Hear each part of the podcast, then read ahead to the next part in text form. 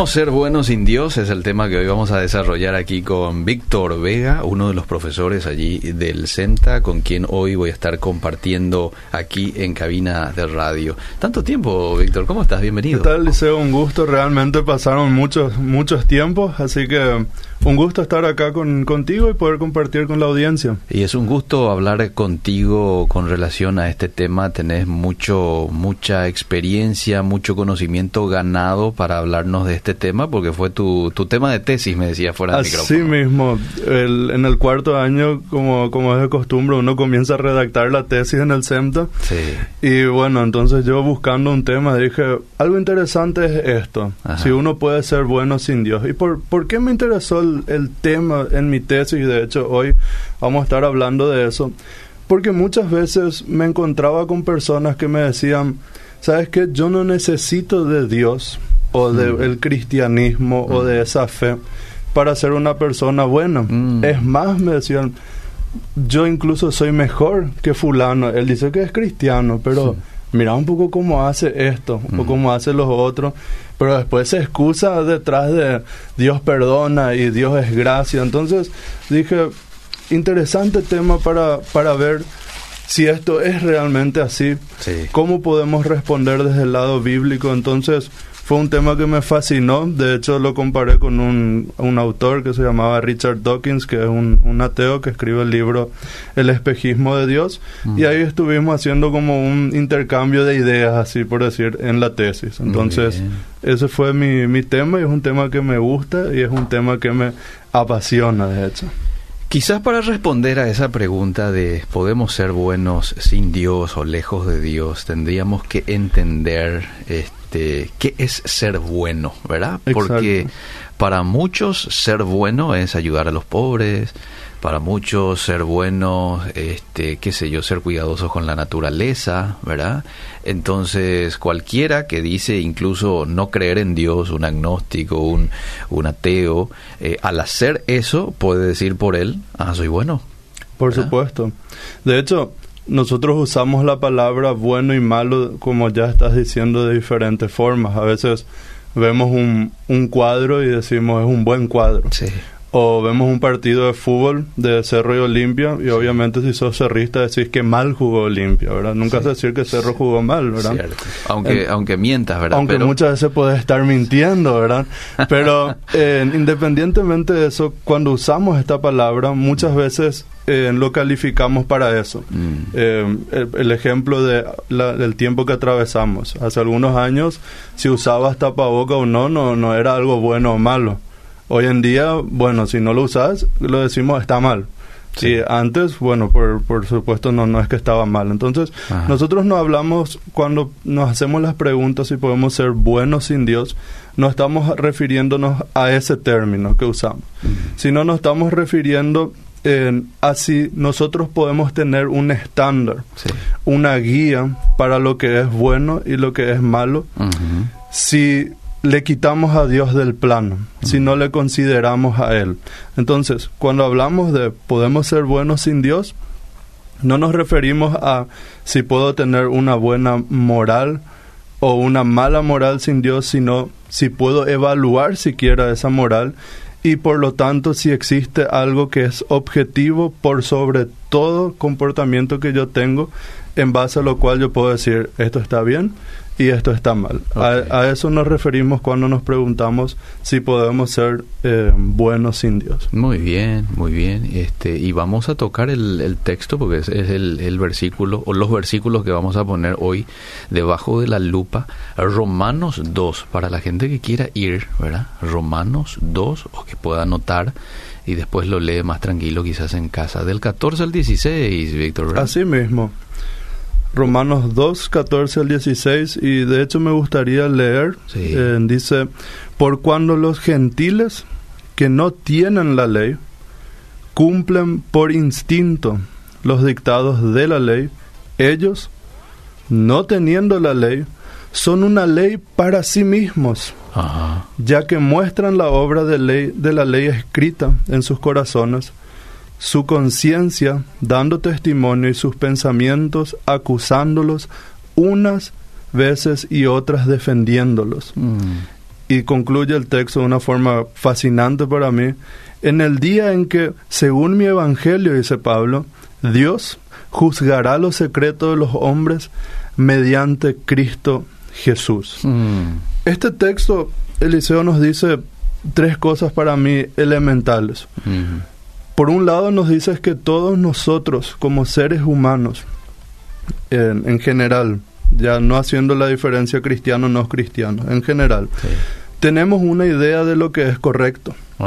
También todos nosotros tenemos esa vocecita interna Sí. que nosotros nos, les llamamos, en que nos dice cuando hacemos algo mal, la voz de la conciencia. la voz de la conciencia. Y Ah. por último, que al final de todas las cosas Dios juzga nuestras acciones y Mm. los hace con justicia. Mm. De hecho, en este contexto, si nosotros leemos la epístola de Romanos o la carta a los romanos, Pablo en los primeros tres capítulos habla mucho del pecado y la condición humana. Mm. Y en ese sentido, él trata de explicar cómo cada ser humano está totalmente consumido, totalmente agotado, totalmente distorsionado, por usar esa palabra, a causa del pecado. Mm. Y en el capítulo 2, él comienza a hablar cómo Dios va a juzgar al ser humano de una forma justa, sin eh, hacer diferencias de personas, sin excluirle a la gente. Y en ese contexto específico había una dinámica interesante. Mm. Y es que los judíos de ese entonces le criticaban mucho a aquellos que no eran judíos. ¿Por qué? Porque ellos decían, bueno, nosotros tenemos acá la ley, Sí. tenemos la Torá, tenemos, en nuestro contexto podemos decir, tenemos la Biblia con Sí, nosotros. sí. Y de hecho, la tenemos también bajo la lupa, Ujú. por así decirlo. Y decían, ellos que están del otro lado, que no conocen esta ley, que no saben lo que Dios espera de mí, a ellos sí hay que tener un poco más cuidado. Mm. En cierta forma, como que ellos decían, nosotros, los judíos, tenemos vidas mucho más correctas, mucho más dignas, mucho más santas ante los ojos de Dios. Y por lo tanto, como que el juicio de Dios ya no es un gran tema para nosotros. Y Pablo ataca justamente eso en la actitud de los, de los judíos, de los romanos. Y les recuerda algo que ellos ya sabían, Mm. que la ley no solamente hay que conocerla, no solamente hay que oírla, Mm. sino que la debemos también de poner en práctica. Mhm. Y luego hace el siguiente paso, Sí. que es contrastarlo con los gentiles. Mm. Y básicamente le dice a los judíos, ¿saben qué? Ustedes saben, Mm. ustedes conocen muy bien, de maravilla y les aplaudo. Mm. Pero se creen tan buenos, ¿verdad? Mm. Sí, dice el judío. Mm. Ah, ¿sabes? ¿Ves aquel el gentil ese que vos decís que no tiene la ley, no tiene la Torah, no conoce la Biblia? Mm. Sí, sí, le veo que, que tiene que hacer algo. Dios le va a juzgar. Y Pablo le dice, espera un ratito. ¿Sabes qué? Ese personaje cumple incluso sin tener ese libro en las manos. Incluso inconscientemente probablemente, por su puro instinto, por su pura naturaleza, Ah. este personaje a quien vos le estás acusando, que tiene que tener más cuidado, lo está poniendo en práctica. Mm. Y eso habrá sido un shock para los judíos, Mm. porque es como que te, te pongan la cruda realidad frente a los ojos y vos te quedes totalmente desarmado. Es eso lo que Pablo está haciendo ahí. Es como decir, como que Pablo le decía a, a los judíos, capaz ustedes tienen la doctrina sana y la doctrina correcta, que también mucho hablamos en nuestro contexto. Pero sabes que aquellos que no, que no tienen esa doctrina, viven más esa doctrina la cual vos profesás. Y ojo, no es que Pablo menosprecia la doctrina, no es que Pablo dice la ley no importa, No. no, no es eso lo que Pablo está diciendo, sino le está diciendo que lo que Dios revela en su palabra Mm. y en la, en la naturaleza misma que nosotros vemos y en nuestra propia naturaleza humana es lo suficiente para que tanto un gentil, un no creyente, como un judío, como un creyente, pueda saber cómo vivir. Es lo suficiente.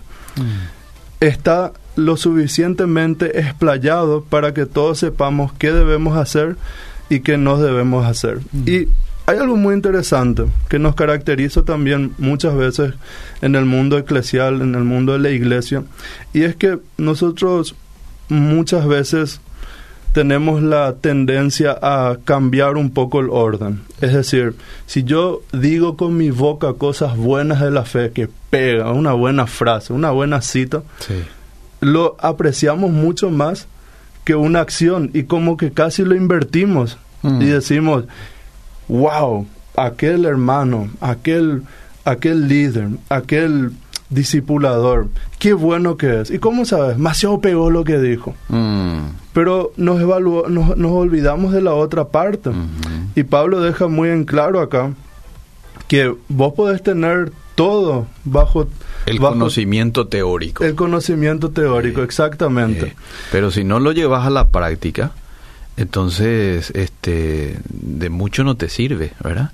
Acá me llama la atención este verso 15, mostrando la obra de la ley escrita en sus corazones, dando testimonio su conciencia y acusándoles o defendiéndoles sus razonamientos. O sea, ellos están practicando lo que le está diciendo su conciencia de lo bueno. Exacto. Versus ustedes que tienen todo, pero que no lo llevan a la acción. Exacto, y, probablemente, eh, probablemente los judíos se habrán preguntado y le habrán dicho a Pablo, espera, Pablo, ¿y cómo lo que vos sabés que, que pasa eso así con ellos? Mm. Y Pablo le dice lo que justamente acabas de leer. Eh, ellos muestran que la ley ya está escrita en sus corazones. ¿Por qué? Por su conciencia. Mm. Porque su conciencia a veces les acusa y a veces les defiende. Mm. Eh, ¿Y cómo, cómo testifica la conciencia todo esto en mí? A través de mis pensamientos internos. Eh, Pablo está apelando acá a que todos nosotros tenemos un sentido general de lo que es correcto y lo que es incorrecto, independientemente ahora si la persona cree en Dios o no. No sé cuántos capaz habrán visto Tommy Jerry. Yo me crié con Tommy Jerry. y como sabemos, Tom siempre le está tratando de perseguir a Jerry. Mm. Y depende de cuál escena viste, de cuál, cuál, cuál animación viste de Tommy Jerry. A veces eh, como que le sale mm, al lado de cada hombro a Tom o a Jerry o en ocasiones también al perro grande, al, que, le, que le defiende muchas veces a Jerry, le sale como un angelito y como un demonio, como alguien malo. Mm. Y como que están batallando uno y el otro, y el uno le dice, no, hacerle esto a Tom, no, hacerle esto a Jerry, y el otro le dice, no, escucha, no es lo correcto, capaz deberías hacer esto o lo otro. Mm. Y ese, esa, esa cosa que está ahí representada es básicamente lo que la conciencia hace en nosotros.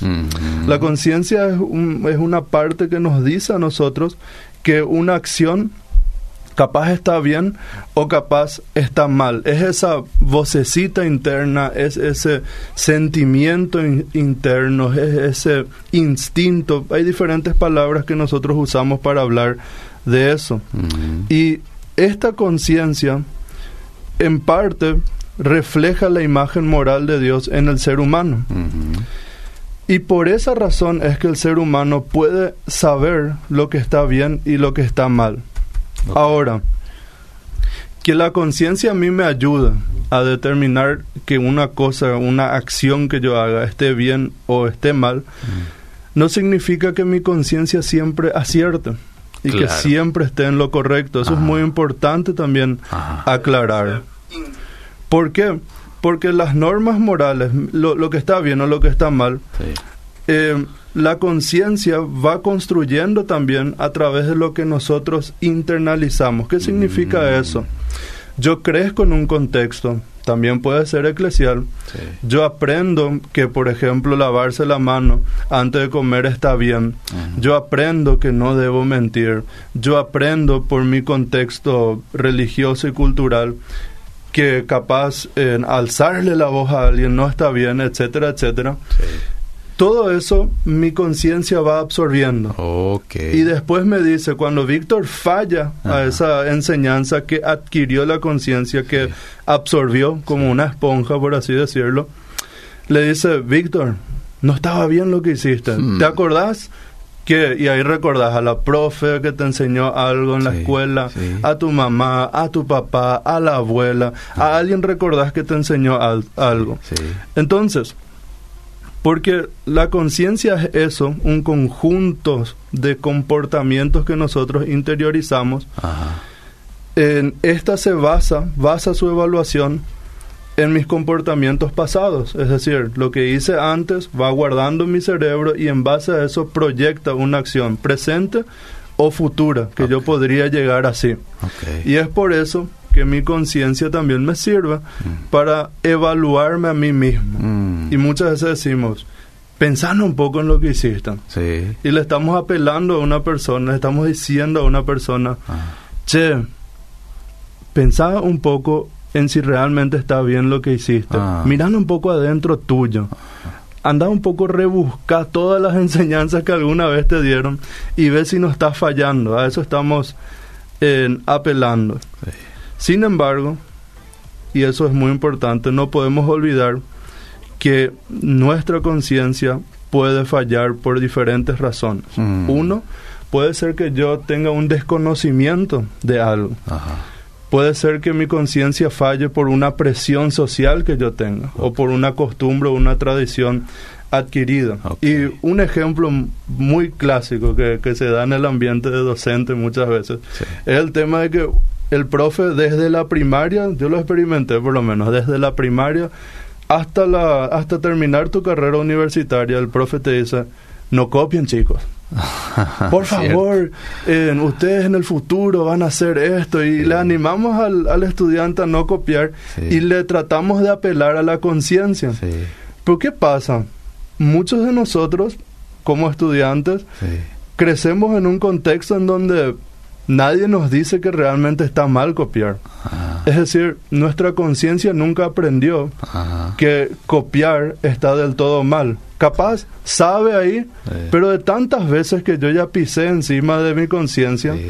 ya no está funcionando. Es decir, está cediendo ya ahí por una costumbre, por una presión social, Ok, etcétera. Muy bien. Pero, pero, y ese es el punto para mí importante, eso no significa que porque mi conciencia no me esté diciendo las cosas, yo estoy haciendo lo correcto. Mm. Y es ahí en donde nosotros necesitamos generar conciencia respecto a las cosas. Mm. Entonces, los juicios que nuestra conciencia hace a- respecto a algo, si está bien o está mal, son correctos en la medida en que estén basadas en la palabra de Dios. Mm. Eso es muy importante. Pablo acá no está apelando a que el creyente eh, sea necesariamente mejor que el no creyente en aspectos morales. No es eso lo que Pablo está diciendo en este texto, Mm. sino que, que o, o decir que uno es más bueno que el otro. Él más bien está poniendo a ambos, al judío y al, y al gentil, al creyente y al no creyente, Mm. En la misma balanza y le está diciendo, ¿saben qué? Mm. No importa lo que vos digas, Dios te va a juzgar de una forma justa. A vos, que, que decís que tenés la ley, bueno, ahí está la ley. Mm. ¿Estás cumpliendo todo? Mm. No, pero pasa que esto y lo otro. Mm. Y al, al, al que no tiene la ley, ¿acaso tu conciencia no te dijo? ¿No recordás aquella vez que ibas a hacer esta acción, que había una vocecita dentro tuyo que te dijo? Mm. ¿O un amigo que te recordó? Mm. Así que no, no vengamos con excusa. Mm. Es más o menos lo que Pablo está diciendo en, en este contexto. Wow, qué interesante. Hasta aquí lo expuesto por usted, querido Víctor. Aquí voy a leerte un poco algunos mensajes porque hay gente que ya este, está preguntando y aportando. ¿Cuál era la ley en el tiempo de Pablo? La Torah que usted mencionó, dice. Y si es así, ¿por qué dicen algunos que ya no está vigente? No entiendo. Si me puede aclarar, por favor. Bueno, eh, a ver, más mensajes. Qué gusto escuchar hoy al profe Víctor. Un abrazo, saludos para él. Bien. Eh, ok, sí, respecto, respecto a la pregunta, mm. yo lo entiendo así. Y el profesor Reiner es el experto en Antiguo Testamento y el profesor Josema, pero yo lo entiendo así. Que la, o sea, Jesús y, y Pablo, etcétera, ellos ninguno de ellos vinieron a abolir la ley, sino a explicarla. Okay. Es que muchas veces se perdía el espíritu mm. de lo que Dios quería decir mm. y, y, uno se volvía muy literalista. Entonces, en la base sobre la cual se construye y se apela es a la ley, la, la Torah, tal, tal cual, sí. Entonces, sobre esa, en Jesús fue a explicar, a aclarar más lo que ya se sabía, sí. Eh, eso es lo que yo podría decir respecto a esa pregunta en específico. Muy bien, muy bien. Entonces, eh, se podría, dice un oyente, se podría ser bueno fuera de Dios. ¿eh? Bueno, y según la explicación que acaba de dar el profe, yo entiendo, eh, profe, de que necesariamente nosotros necesitamos este no solamente conocer la Biblia, la Torá, este el Tanakh, como le llaman a la Biblia, ¿verdad? sino que también llevarlo a la práctica, pero este a la luz de la Biblia, yo para ser bueno, profe, necesito necesito de Dios. Exacto. Ahora, ahora quiero ir justamente al último versículo. Ah. Y en este último versículo, eh, es que como Pablo lo presenta mm. desde los versículos 14 al 15, parece ser que uno queda atado a las manos. Eh, eh, ¿Tenés la Biblia? Ah, no cumplís todo. Eh. Ah, ¿no tenés la Biblia? Ah. Bueno, igual nomás no estás cumpliendo todo. Y es como que genera un, como cierta desesperación si pensás textualmente y decís, ¿cómo hago entonces? Y Pablo añade algo más al final y dice que en ese día, según su evangelio, Dios va a juzgar los secretos de los hombres mediante Cristo Jesús. ¿Qué significa eso? Conforme a mi evangelio, dicen. Conforme a mi evangelio, exacto. En el juicio que nuestra conciencia nos haga cuando nosotros hacemos algo no es concluyente, es decir, no es la última palabra, Ajá. sino es relativo. ¿Por qué es relativo? Justamente porque estamos influenciados por nuestro contexto. Okay. Entonces, nuestra conciencia puede también no acusarnos como dijimos hace rato, pero eso significa que yo no esté absuelto. Y hay un texto muy importante que es Primera de Corintios 4:4. Mm. Primera de Corintios 4:4. Y en ese texto Pablo dice algo que a mí me dejó sin palabras. Dijo, porque aunque la conciencia no me remuerda, estoy leyendo la versión NBI o Biblia de las Américas creo que es, aunque la conciencia no me remuerde, no por eso quedo absuelto. El que me juzga es el Señor. No sé si tenés ahí Reina Valera, podríamos leer también esa versión. Sí, tengo la TLA también aquí. Ok. Y aunque no recuerdo haber hecho nada malo, eso no significa que yo esté del todo libre de culpa pero el único que tiene derecho a juzgarme es Dios. Exacto.